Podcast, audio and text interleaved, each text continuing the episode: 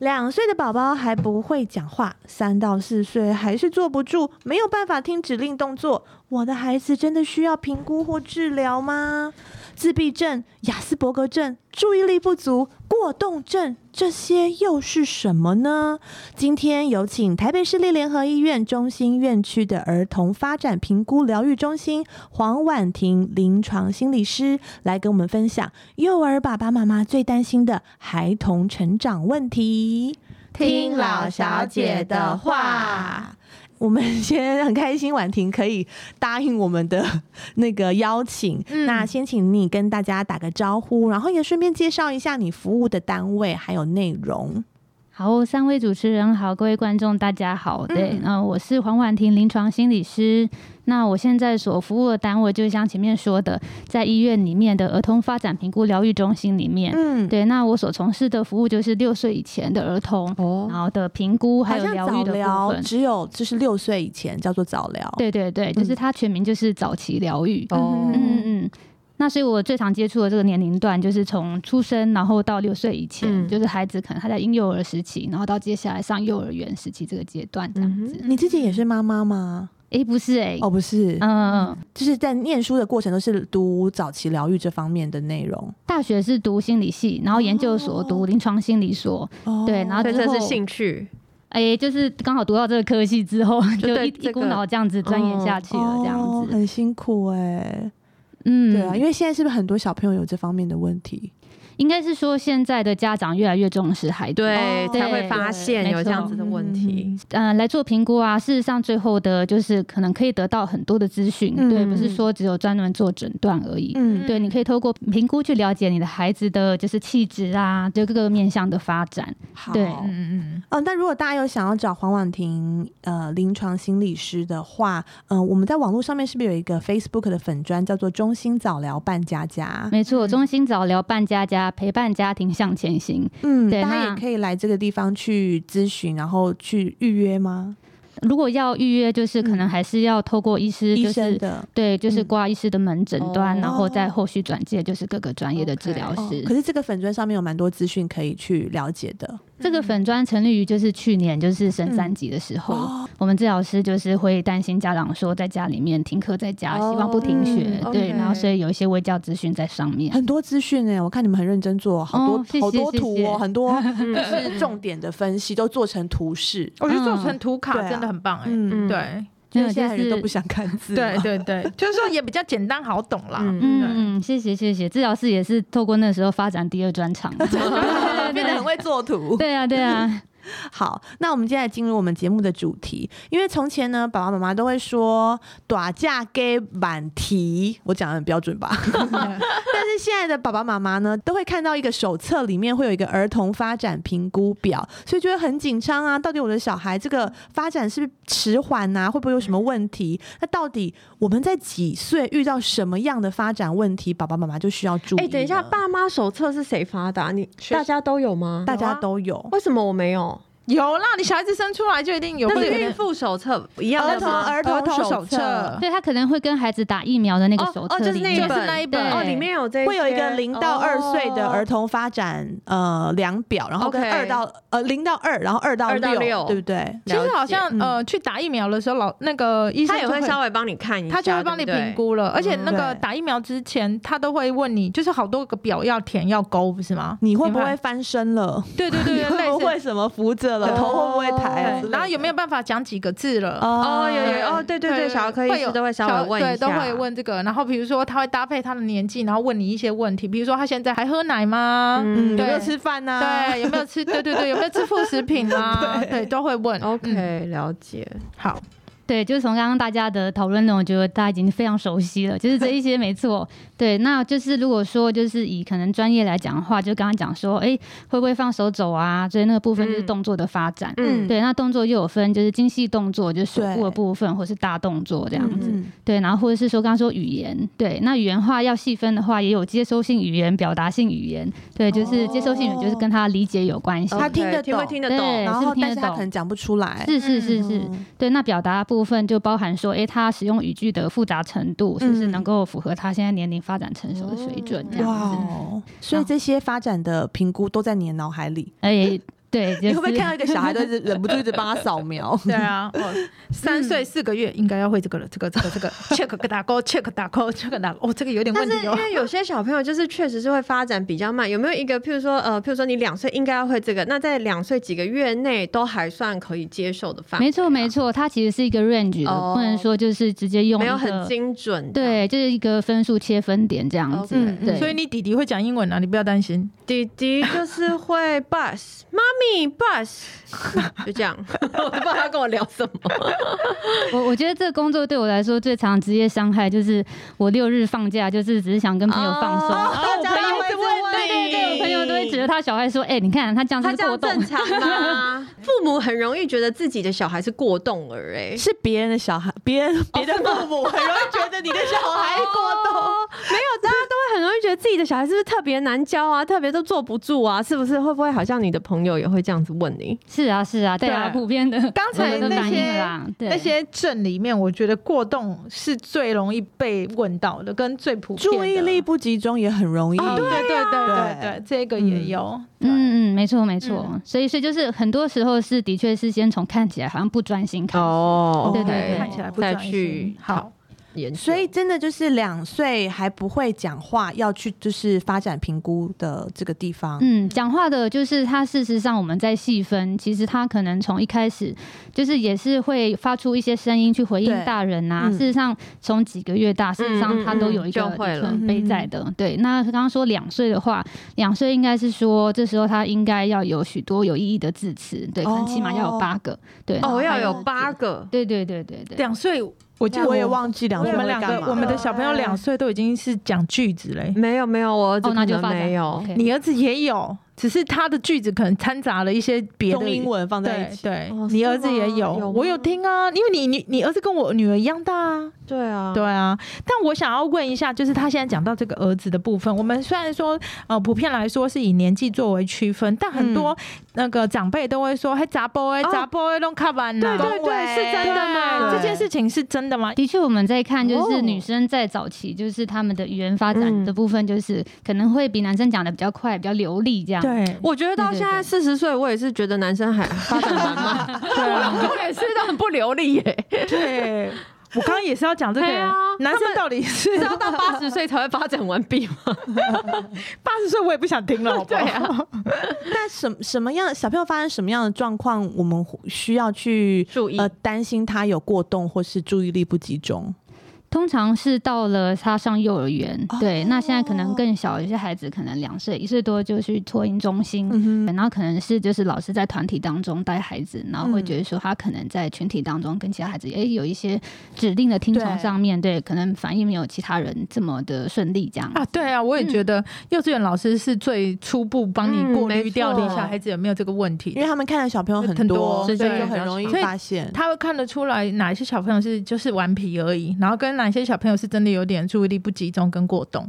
我记得幼稚园老师都会，因为我们呃学校的话，就是每半年会有一个呃面谈，嗯哼，对，然后会有一些老师就会跟你讲你小孩子有哪一些状状况这样子。然后我有看到那个表里面，其实好像就有这个部分，老师会跟你稍微提一下，就是说，哎，他跟其他的小朋友比起来有哪些问题这样。嗯对嗯嗯嗯，嗯，好，那如果真的发展太慢，或者是有同才啊，老师提醒说我们需要注意，爸爸妈妈们第一个步骤是要到哪里去寻找这个呃资源源呢？有专门的儿童发展发展门诊吗？是公费的评估，或者是要呃私人去再另外付费，或者是有哪些私人的早疗团体？可不可以呃请婉婷帮我们就是介绍一下。是在台湾的医疗体系里嗯。面，对，就是首先还是要先找呃儿童心智科专长的精神科医师这样子。哦对对对这个大医院都会有，对，所以就是上各大医院都有。OK 对，那你要各挂的就是大医院的精神科，儿童心智精神科。科，哦有儿童心智。对，有儿哦童所以它是在心智科。under 儿儿科下面还是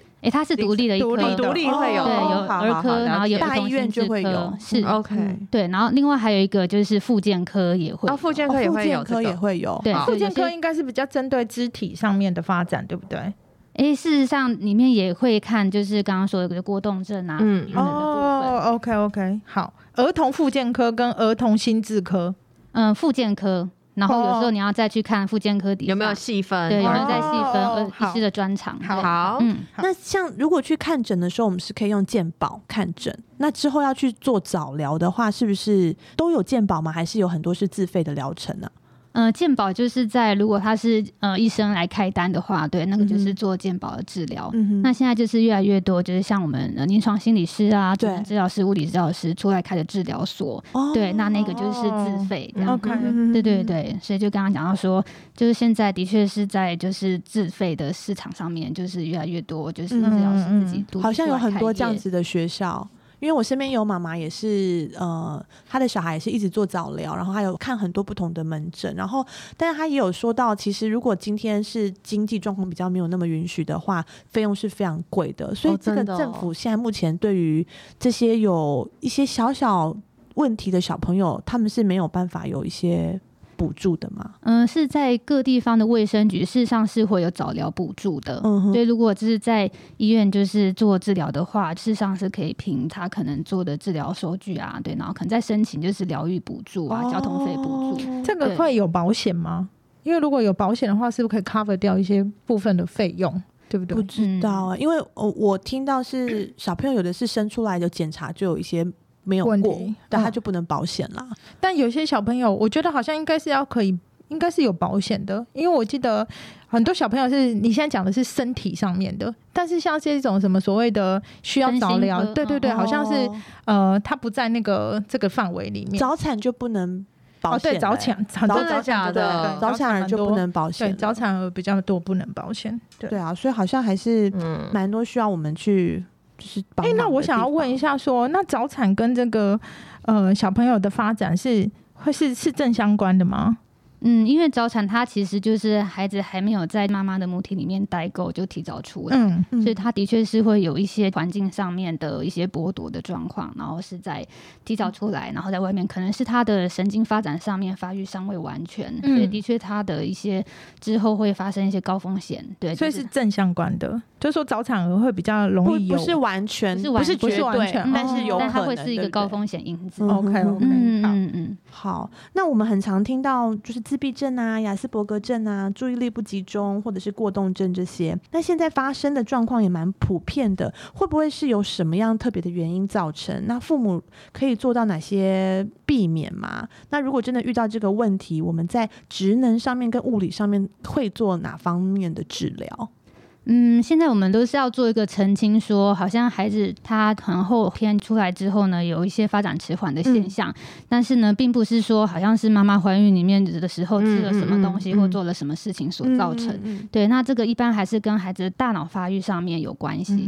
对，那如果说要讲的更细的话，可能就是跟他的基因上面，嗯对，有一些遗传上面有关系。嗯但是这个部分也不能说是哦，是因为父母有自闭特质，然后所以生出来孩子是这样。嗯然后事实上也是有一般的父母对，但是孩子后后就是说父母都正常，但是小孩子有一些些缺陷这样子。是是是是，但因为我刚才问那一题，就是因为因为台湾你们也知道说，呃，我们剖腹然后看日子的父母很多，嗯但是像我那时候，我妈就会一直要我在哪些日子出生，但那些时间其实有些是对小孩子来说是早产，但是医生不会愿意帮你剖吧？如果你是三十七周前，前很多医生是不会帮你。没有，我跟你说，就是那还是会有还是会有。哦对就是还是那应该会有还是少数了吧？对，是少数，但是我的意思就是说，想要跟各位父母亲讲说，不要不要为了看日子，然后去但是冒七周到四十冒周 没有好日子吗？一定要三十七之前吗，不要冒这个风险，嗯因为我那时候也是被我妈逼说一定要在嗯呃，好像三十六、三十七那时候，她就叫我去剖了。哦，有点但我也是跟她边说，我不愿意，嗯嗯就是嗯我不想冒这个风险。嗯对，嗯嗯嗯，对啊，所以就是这的确是没有科学上的根据啦。嗯嗯嗯嗯，好。可是如果说是后天有什么东西影响，完全是他大脑嘛？会有是，比如说有人境说什么他吃了什么，或者是他一直看电视，或者是哦，太他一直怎我有听么样？说太常看电视容易注意力不集中，是会这样子吗？嗯，行为表现的确是受先天跟后天是共同交互因素所影响。嗯对，那所以刚刚讲的是说，其实主要还是跟他先天大脑上面的一些哦神经的构造然后运作有关系。嗯那但是后天也很重要。嗯那所以这个是先连到说，所以为什么做早疗是重要的啦？对，就是后天的训练还是有助于他可能在先天是有一些缺陷的状况下，还可以逐步改善的。嗯对，那刚刚讲到说，的确是一些环境中的不利因子，可能会使得他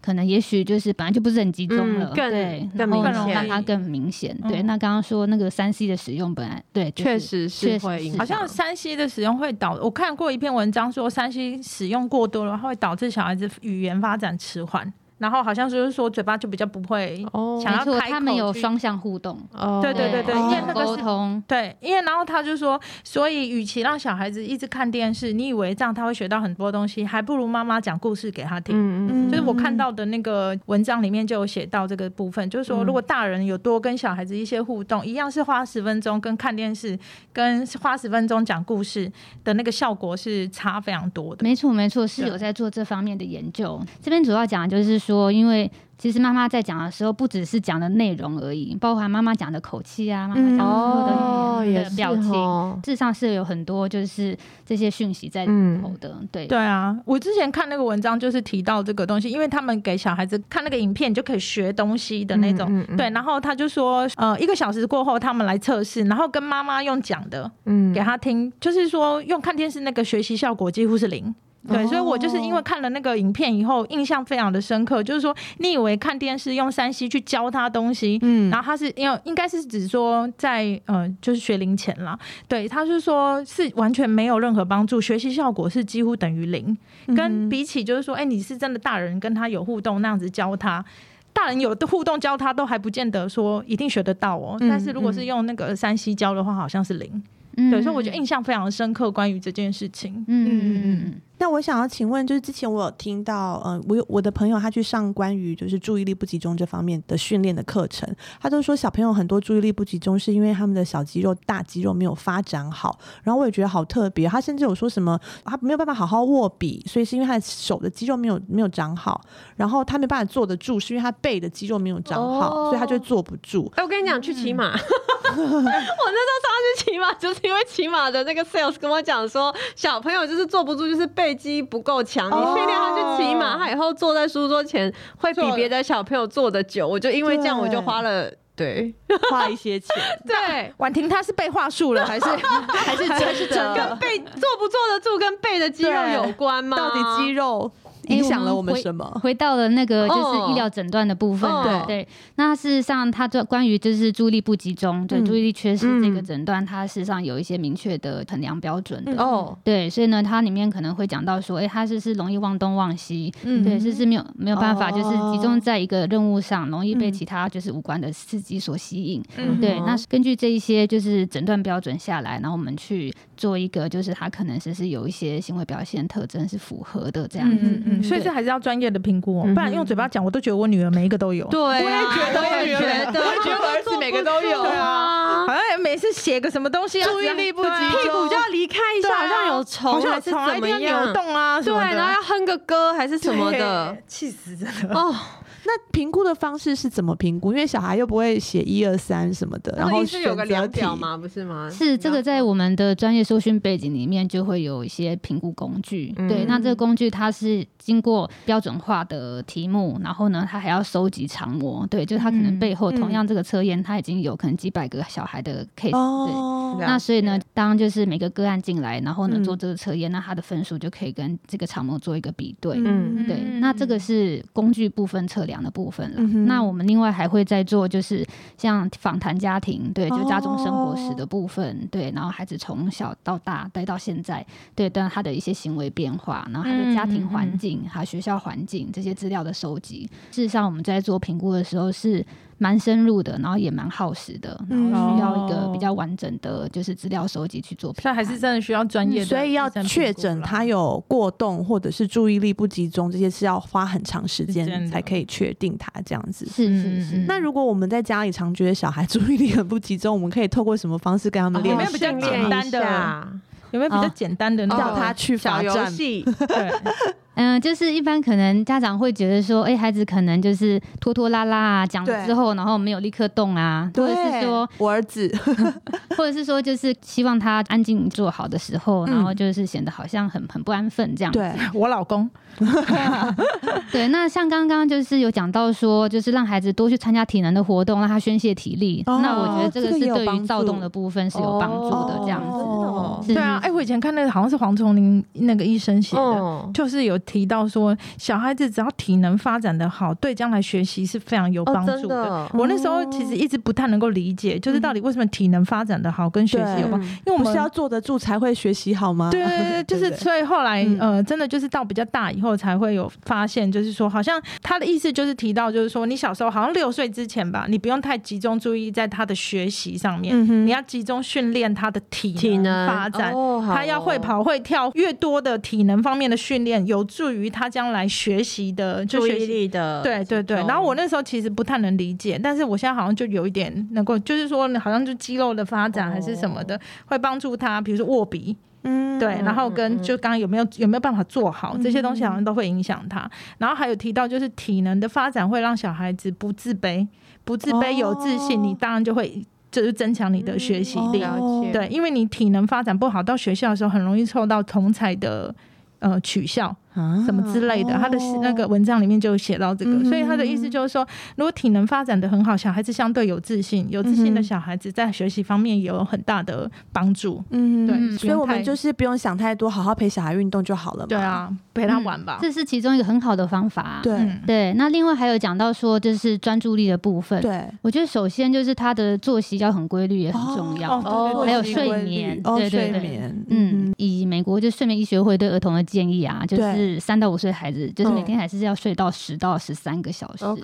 十到十三，嗯嗯嗯，一个就是说睡眠也要充足，然后作息要规律。作息规律化，真就是在讲到是说每天他生活的行程安排，对，，是不是是一个有规划的？嗯对，然后呢，就是让他很习惯说，好像在一个自由能够在这个环境做该做的事情。对啊，小孩很需要规律，一就是跳脱他本来既定的行程，他就会疯掉，啊，会很生气耶。我就会找自己麻烦。对，如果你要打乱他的行程，也要事先预告，对啊他才比较不会生气。关于那个作息这个部分，我也有很深刻的感受。我也是因为我小时候还不会养小孩的时候，看很多小时候还不会养小孩，对，还会看很多的文章，那其中一个也是有提到，就是作息，就是有提到作息如果很稳定的话，那个小孩子不会乱发脾气，对，然后心智情绪稳。就是比较稳定的小孩子，好像对于就是说学习啊、注意力集中也有很大的帮助，这样子。所以我都，你还记不记得我们小时候都很固定，一定要什么时候要睡觉了？对，要睡午觉，然后要对对对对对，就是这个我也会觉得说没有睡饱，好像很就小孩子就开始欢啊，会乱对啊还是什么的，对啊的对，嗯。嗯嗯，好，那如果当小朋友接受治疗之后呢，有些爸爸妈妈就会担心说，如果他已经是确定他是就是学习迟缓啊，或者是确定他是自闭症、雅斯伯格症，有些爸爸妈妈就会担心他会不会在上学之后被贴标签啊？那路人可能会质疑啊，你比如说带去公园，有人会说你为什么哦这个怎么还做不好啊？怎么颠颠倒倒会摔倒什么的？那爸爸妈妈就会常常过不了心里的那一关。甚至没有办法就是去接受自己的小孩有学习上面的问题，所以我想要呃询问婉婷有没有遇过像这样子的家长？那你可以给这些家长们哪些心灵上的建议？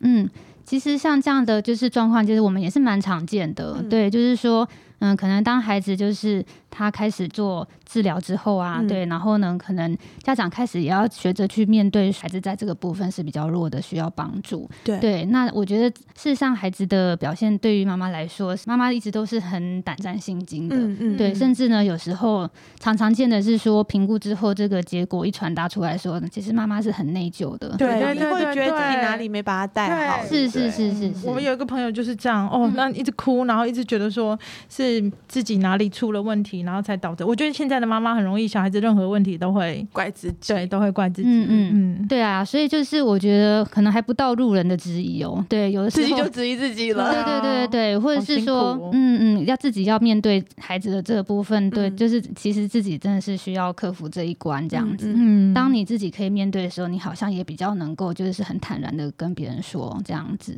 对，嗯其实我觉得还是我们这个社会好像，因为毕竟在台湾湾还是没有那么开放，所以其实我身边有遇到一些家长，其实我觉得他们的小孩子可能很明显的看起来有哪一些问题，可是我觉得家长都不太愿意面对，因为很怕小孩子被贴标签。嗯，对，有一些家长会觉得说，哦，现在不会讲话没关系，去学校就会了。嗯对，这我很常听到这样子讲，是是或是阿公阿妈也都会这样子讲，嘿，杂波嘿，不要紧啊，哦什么什么的，哦，到什么时间就会怎么样了，这样子，所以变成好像会错过那个黄金的治疗期。嗯嗯，其实我想要讲的例子就是说，有时候可能就是自己心里面有点没有办法接受去面对，然后会觉得说、啊，就把他送去学校给老师教就好了嗯这样子。对嗯然后有的时候呢，事实上你送去的学校，然后如果老师他也不了解孩子，就是他可能是有哪一些特性的话，对，然后那他也可能也会用就是不当对待的方式对待孩子。嗯，哦对哦我有朋友也是遇到这个状况，因为他小朋友就是讲话的语言发展很慢，然后他嗯觉得那个学校很好，就他大概是读了一年以后才发现老师都是冷处理他，他就叫小朋友都不要跟他的小孩玩玩，让他自己做自己的事情，然后他带其他的小孩，因为他没办法同时兼顾这么多。嗯所以最后那个妈妈知道也是很伤心，因为等于他的小孩语言发展已经慢了，然后又浪费了一年年的的时间在在那个学学校校里面。嗯而且这样还错过黄金治疗的到底黄金治疗期是什么时间？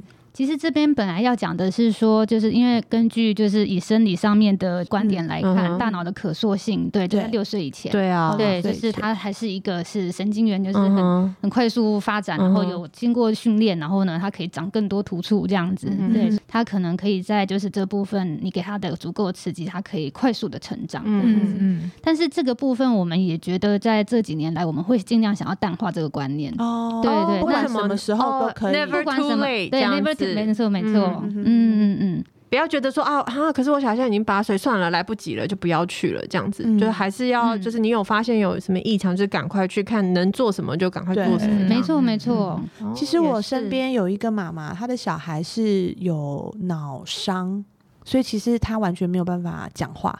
很多人可能会因此而觉得他是不是发展而已，就觉得他是个可能这辈子都这样子，因为他不会讲话，你不知道他会什么嘛。对，然后那个妈妈非常的感人，她就去找方法帮助自己的小孩，她就去上了专门教这种小孩的课程，嗯她自己去去学，然后拿到教师执照，然后她就每天做教具教自己的小孩，然后她会用一个小朋友可以透过。点这个东西就可以跟他说 yes or no，或者是他要选哪一个，就是很简单，因为他手可能只有一点点的力气可以动，然后他就会比如说问他一个你今天中午想要吃什么，然后他给他说 A 是什么，B 是什么，C 是什么，让他选，然后大家还可以进阶到很多东西，还可以教的非常多。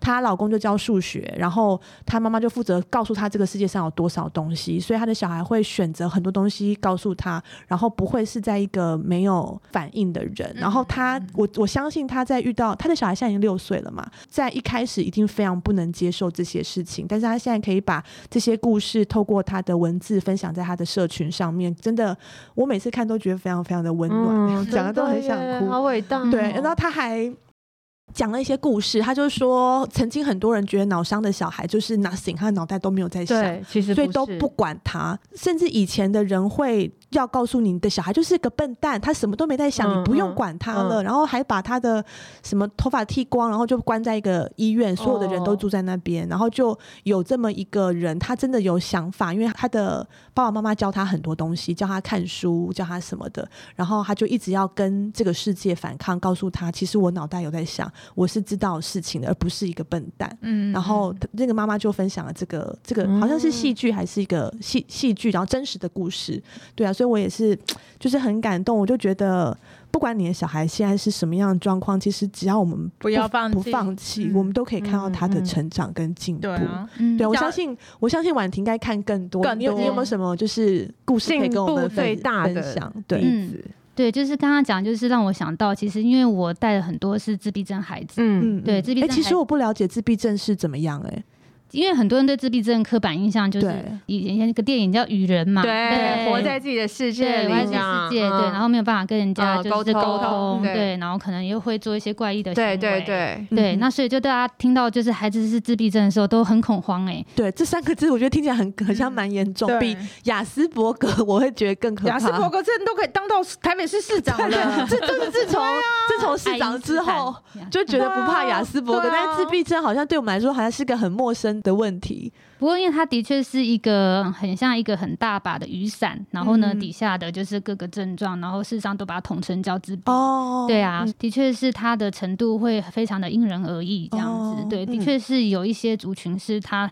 就没有口语，对，然后呢，嗯。就是会嗯，只能发出嗯啊的声音这样子。哦。对，但是有些孩子他是可以讲出语句的，对，那但是事实上他可能也不太会抓对答的时机，对，就没有办法跟人家用沟通的方式。嗯嗯，然后再来就是说，诶，可能看起来好像讲话也会回这样子，对但是有时候他不太理解别人心里在想什么，嗯，对，就是说好像不太能够理解别人的观点，对，嗯然后同理心比较弱这样子。哦，那所以就是事实上里面的就是差异性，个别差异性都蛮大的这嗯样子。在这群孩子当中，就是我们可能常常要带他们做，就是像是一个人际互动的训练这样子，对社交技巧的培养。嗯那所以就是在这些过程当中啊，接触到家长的确都是一旦投入了之后，就是非常的从生活中啊，对啊，很积极的很积极的一起去、去教育孩子这样子。嗯那讲到这个，真的就是更要鼓励父母不要因为这样子，然后减少了这些小孩子跟一般人的社交的来往。机会对不对，因为很多父母可能会因为这样就觉得说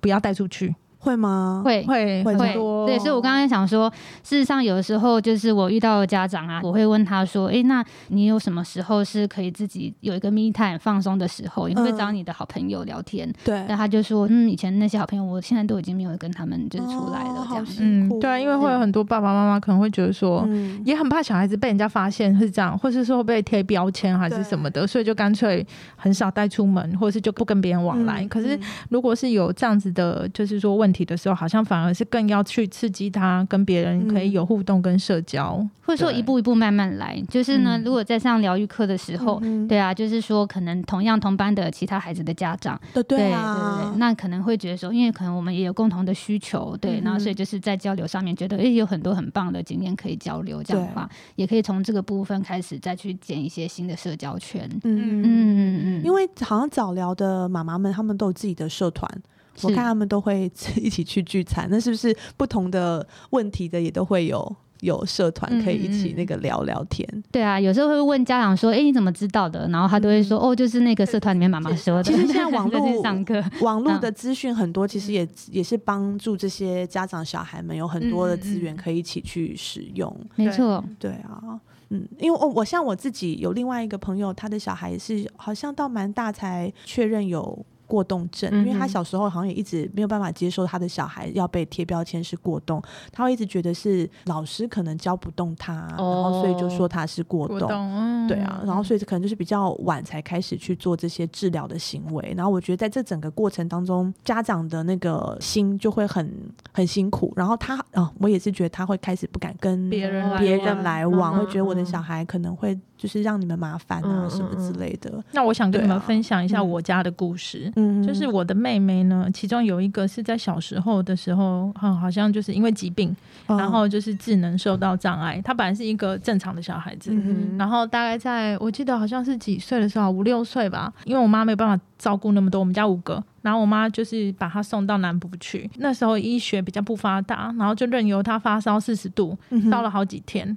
然后后来就是智能检测出来就是有问题这样子，嗯哼嗯哼。就我的妹妹亲生的妹妹，因为那时候真的真的是三四十年前，嗯那是几乎没有任何就是说像现在有什么社团有社群可以帮助她。嗯。我妈也是就是不放弃，所以我真的觉得人的大脑是非常的有可塑性的，真的是就是刚刚讲 never too late。嗯那时候其实真的是什么都不知道要怎么办。去学校上课的时候是真的被欺负的很惨哦。我妹每次去学校上课回来，她的裤子上面都是脚印，然后踢他哦对，嗯然后背后会被贴贴纸，哦贴就是会欺负他对，贴上面写什么我是什么什么这样子么这种。智障哦，白痴，哪！然后会画乱画了他的课本跟书包。我我觉得国小国中的小孩很容易做这种事对。情，，所以除了我妈之外，我们姐妹也非常的，就是怎么讲，也很保护她。因因为我那时候是学校有模范生，我每天都是要上司仪台那个。嗯嗯嗯。当全校的司仪这样子，嗯。因为我我觉得我妈也好辛苦了，就是要带这样小孩也很辛苦，然后我也要让她持续上学，因为我妹以前呢、是真的是没有办法讲出字句，然后她的字句是颠倒跟非常混乱的。然后我们为了就是不放弃她，我那时候记得印象好深刻。我在国小不知道五年级还六年级，我跑到他们班上去，然后我请那个老师给我十分钟时间，然后我就跑到那个讲台上面去跟同学讲说：“你们不要再欺负她。”对，就是我现在想起来是觉得很是很难很难过哎、。我记得小时候我们就是以前好像没有分特别班，没有没有没有班上都会分到就是智能发展比较弱的，，对，然后其他小朋友同学都会欺负他。然后我觉得老师也很过分，我也跟老师说，发生这么可是以明显的欺负，你怎么能够假装没看到呢？可是以前老师好像都不会对。不知道怎么哎处对，理对。然后啊我我也是，我跟我妹哦，因为我还有我第二个妹妹，然后我们都是同一个学校的，嗯。我们下课就去看她，嗯。看她有没有被欺负。然后老师她都被安排坐最后一排最角落，跟对垃圾桶垃圾桶，坐在对？对对，我也记得我们班比较比较弱的人都是坐在垃圾桶旁边，然后就好很可怜，我真的不不知道。我觉得当这个情形现在已经少很多，嗯但我要讲的就是，我妈也就没有放弃，我们家人都没有放弃。然后我曾经因为觉得他实在太可怜，我跟我妈讲说不要再让他去上学了，我实在看不下去了。然后我妈就非常坚持，就是说她一定要去。我妹真的就是从一开始智能发展有障碍，然后到生活不能自理，然后到她后来，我妈因为一直不放弃，我妈每天都开车上下学，带她去拜托所有她可以上学的学校，因为呃到高中以后是没有学校可以再念了，然后她也是到处去拜托，高中她也考不上啊，然后就去念那种就是比较技术学校什么之类的。然后我印象非常深刻，就是我妹居然念到了大学毕业，啊然后从、哦对我妹念到大学毕业，然后从她完全没有办法生活自理跟就智能有问题这样子，然后到她现在也是算是可以整理好自己，嗯然后讲话表达什么都没有问题。然后我印象非常深刻，就是。呃，我爸都不带我妹出门，哦。那我妈每次出门一定带我妹，很棒欸，对，去哪里都以我妹为主，去哪里都。然后我觉得我妈这个观念，因为三四十年前她，呃，那时候的人一定都是这种小孩子要藏在家里面。对对然后我而且带出来，人家一定都会说妈妈一定是怎么样，你们家一定做什么不好的事情才会生出这种小孩。会怪妈妈，对对怪妈妈，我妈那时候也很自责，觉得说是因为她自己没有能力照顾，然后把她放在乡下，导致就是这件事情发生。然后我妈到现在已经六七十岁，她还是非常自责，嗯到现在怎。么会她把妹妹照顾这么好？但她她会希望这件事情根本没发生啊，哦对，可以避免。对，然后我妹因为我妈这样子的努力啊，就是时时出门都带着他，然后我真的印象非常深刻，就是我妈到处去求人、去拜托，然后让他上学，然后去跟老师沟通什么的，然后让我妹现在生活也可以自理，然后智能也没有什么太明显的问题了。嗯嗯，所以我就觉得说，家长不放弃这一点是非常最重要的，非常重要然后，然后还有就是，也希望就透过这个节目啊，我们的力量可能很薄弱啦，但是 就是有听到人，就是可以再去分享这些，就是现在真的很多小朋友不同的问题。对，就是每个人生出来就高矮胖瘦都不一样，所以智能啊什么都会有不一样。就是真的不要对于他的外观或者是他们的一些行为去做做太多的嗯就是批批评，不然我觉得像特殊小孩的爸妈真的是压力是会蛮大的。对啊，真的。嗯然后不要欺负别人，不要霸凌别人。这是真的是，我会觉得现在的小朋友应该已已经是比以前我们那个年代好很多了啦。我们有时候在路上也会看见一些跟我们不一样的人，嗯然后那个时候你要怎么样可以适时的去教育你的小孩子接受跟你不一样的人？哦对啊对啊对啊我觉得这一点也很重要。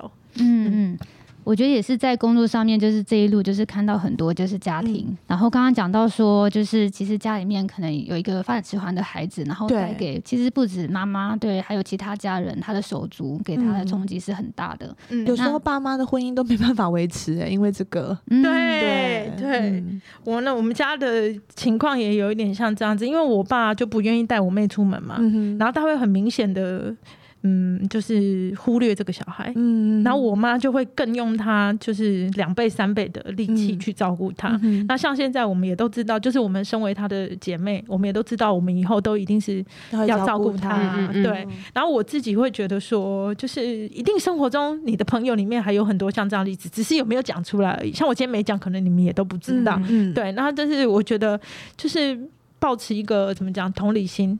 真的不要说好像，呃，像我现在在路上有时候遇到一些跟我们很明显看起来外表不一样的小孩子，嗯嗯我也会跟茉莉说，就是跟我的小孩子说，就是大家其实都是一样的，对，然后不要有就是，嗯，就是用不一样的眼光去看别人这件事情，我觉得很重要。嗯。嗯，很棒哎、对，就是刚刚讲到说，可能自己有一些遭遇，但是事实上嗯。它可能会让你就是对于看一些事情能够看得比一般人更深入。嗯嗯。然后我也是遇到很多家长是说，因为他孩子就是有这样的状况，他会变成更能够想要出来呼吁大家，然后或对啊是说去集结，就是呢同样有这样需求的家长，因为他嗯。懂这样子。嗯嗯，对，嗯事实上就讲到刚刚那个就是。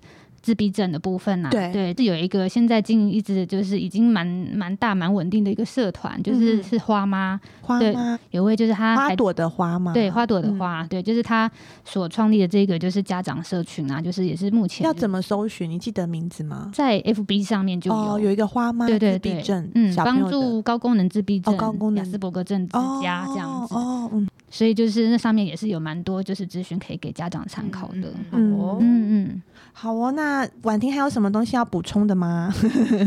可以给爸爸妈妈什么什么样的建议，我觉得刚刚就是看到孩子就是的一些表现啊，就是家长难免心急着急，对。对，然后呢，就是尤其是开始投入了之后，事实上呢，其实都会觉得说，这现在我要好好把握这个黄金治疗期，然后呢，就是会变得很投入，然后很用力，对。对，那但是我觉得也是要。嗯，能够适时的看到，就是说，孩子他也是一个需要自己空间休息的的人，对，哦。你要对。把他塞那么满，对他也没办法吸收，对不对？是是是。消化，嗯，然后或是在孩子有时候还是难免，就是可能今天就是状况比较不好啊，嗯不累想不想练这样子，可能会因为这样的状况，然后呢，家长有时候会就对家长会失去耐性，哦或是他今天就是又又闯了一个祸，然后呢，可能就会觉得说，那我之前努力我都白费了嗯吗？你是不是也看？过很多失控的家长？会不会比失控的小孩更多？嗯 因为你很努力、很用力的时候，然后又得不到呃回报的时候，那个心情的对，情绪会很难，对啊，很难宣泄。嗯，嗯，我觉得心理师的工作的确是让我可以在一个就是治疗室里面常常看到，就大家需要就是把自己就是内心最真实的感觉揭露出来。嗯，像刚刚说的、啊，就是很无助啊，或是甚至又搞孩子又搞砸那种愤怒啊、挫折感，我觉得这个也是一般家长都会有的。嗯哼，对，就是的确要能够去面对自己的感觉，然后试着去把它讲出来、抒发出来，然后去调节自己，那真的很重要。嗯这个才能够帮助你走长远的路。嗯。OK，对对对。好，好，谢谢婉婷。然后我们再重复一下我们的资讯，这样嗯大家如果想要找到婉婷，或者是有这方面的资讯会比较清楚，嗯可以上 Facebook 的粉砖有个中心早疗伴家家，陪伴家庭向前行。对对对。然后是医院的话是台北市立联合医院中心院区的